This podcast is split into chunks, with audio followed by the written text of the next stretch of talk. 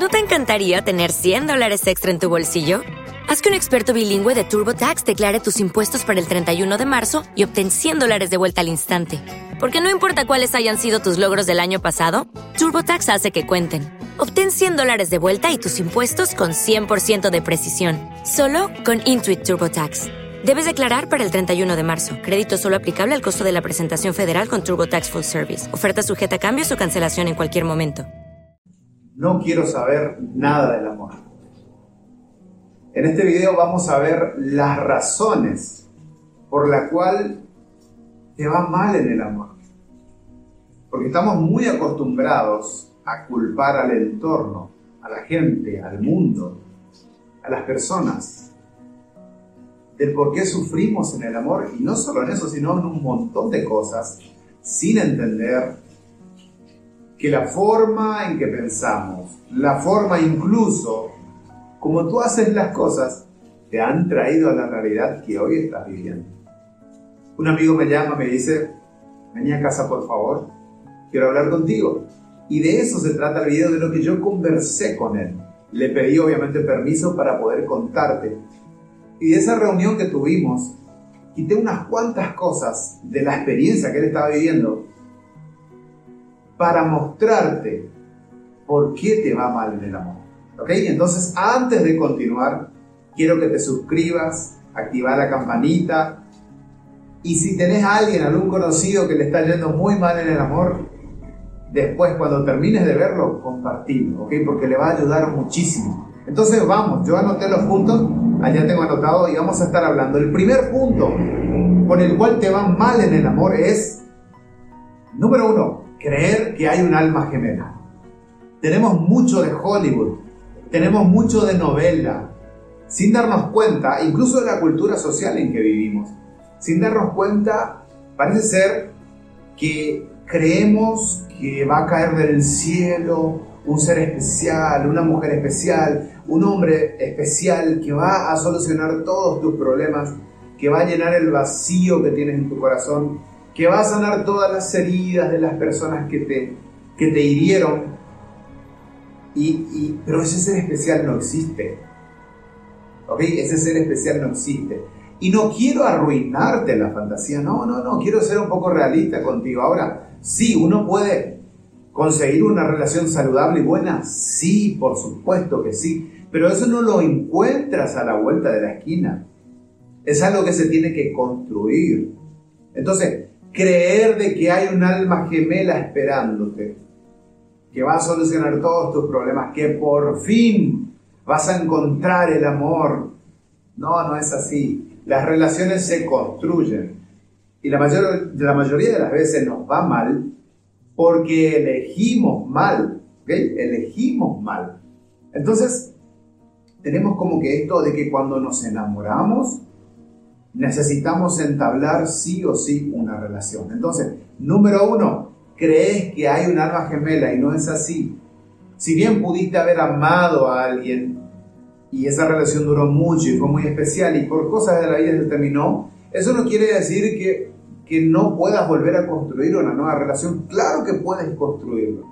Acordate que la forma en que pensamos, la forma en que creemos que es la vida se termina reproduciendo porque nuestros pensamientos nos llevan a las acciones. ¿Ok? Entonces, creer de que hay un alma gemela. Número dos, allá está.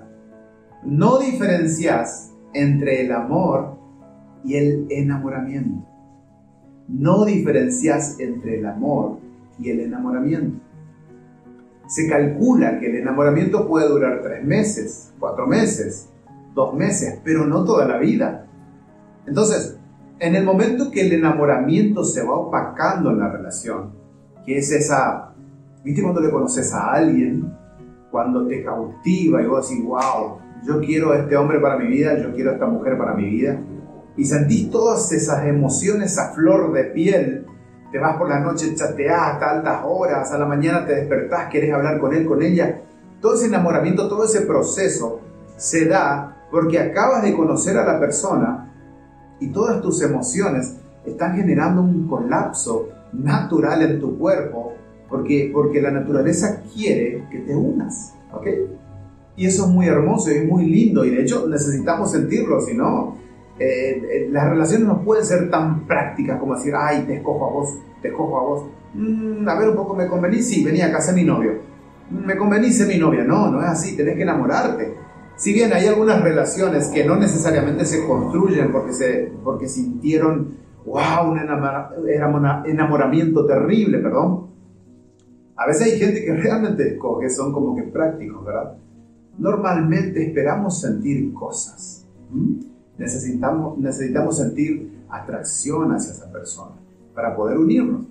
Ahora, el enamoramiento no dura mucho.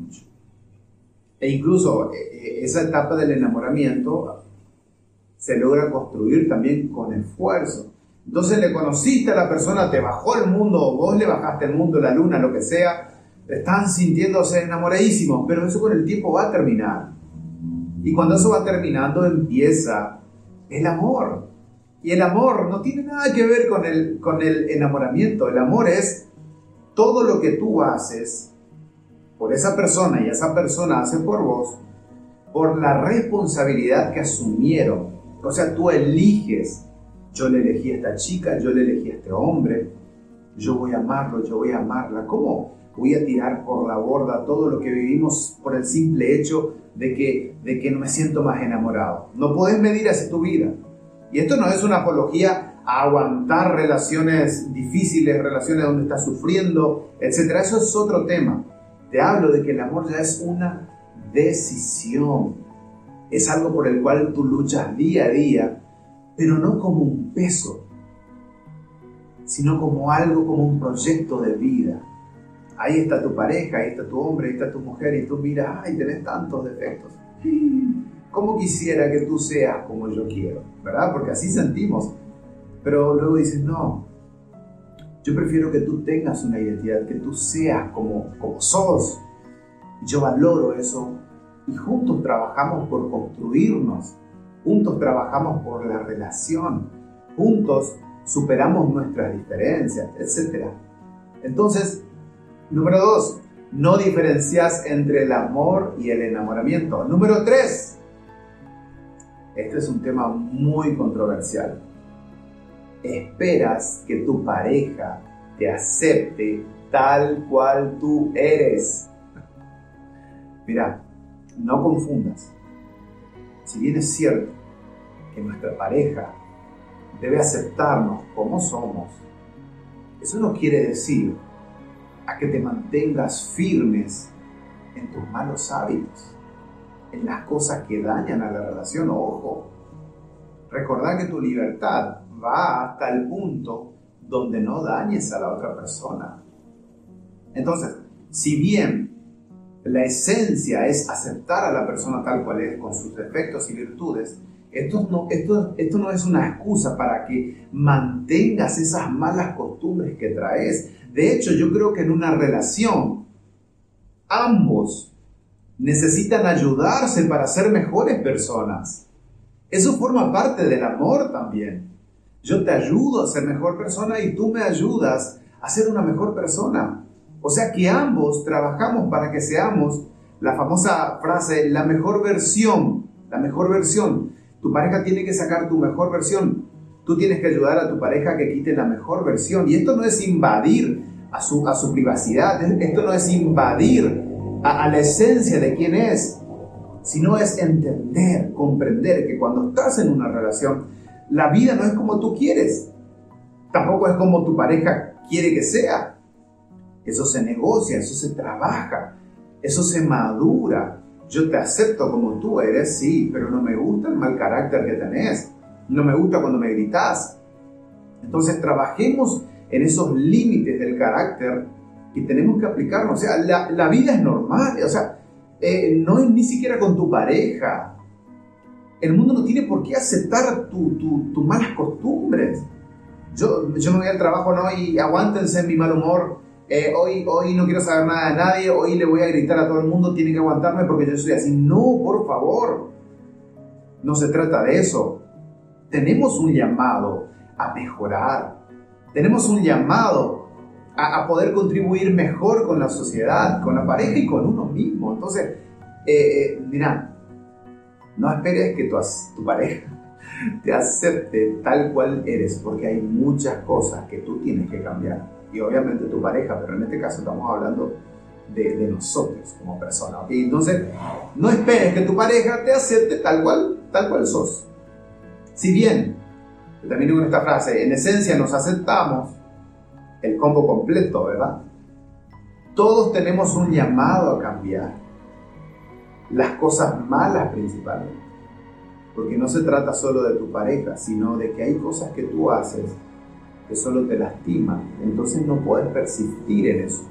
Necesitas cambiar. Ok, número cuatro. No aprendes a escuchar. Es necesario que escuches las necesidades de tu pareja. Es muy necesario. Vos no te imaginas el, problema que hay en las relaciones, porque ni el uno ni el otro sabe escuchar, no escuchamos, estamos peleando por nuestras propias necesidades y en ningún momento escuchamos las necesidades del otro. Entonces, e, eso, eso es el amor. Eso es el amor, ¿te das cuenta? De que vos también pongas oído a lo que a, lo que a tu pareja le hace mal, por ejemplo. De vos recién te hablaba de que, de, que, de que nadie tiene por qué estar aceptándote como vos sos. Ok, uno tiene un llamado a cambiar y tampoco puedes imponer al mundo que el mundo te acepte tal cual vos sos. Entonces tenés que salir un poquito de tu mente, salir un poquito de tus necesidades e irte más allá y escuchar las necesidades de tu pareja. Acordate que la salud de la relación se trata de que ambos estén bien, no solo uno. ¿ok? Entonces escucha. Número 5, deja el capricho. Tenés que entender esto. Tu relación no va a girar en torno a tus necesidades. Tú no eres el sol donde todo el mundo tiene que girar en torno a ti. No. Entonces deja un poquito el capricho y salí. Eh, porque, porque está bien que tengamos una forma de pensar. Eso es parte de nuestra identidad. De que no seamos manipulables, de que luchemos por lo que queremos, está muy bien tener identidad, tener una autoestima construidita. Pero no, no quieras y no esperes que todo se haga a tu manera. Eso de, quedarte plantado en tu capricho, ¿no? A mí me gusta la comida así. No, a mí me gusta que por las mañanas me envíes mensajes. No, a mí me gusta y yo, y yo, y yo, y yo, y yo, pero déjate de joder. No se puede construir ni siquiera una relación de amistad, no hablo ni siquiera de, una, de una pareja amorosa, ni una relación de amistad podés construir si, si sos una persona caprichosa que solo quiere que todo se haga como, como él o ella piensa. ¿ok? Entonces, número 5, deja el capricho. Número 6, sentir, esto es muy importante, que estás en una posición mayor que tu pareja es un error muy fácil de cometer. Ah, pero yo, yo estudié, vos no estudiaste.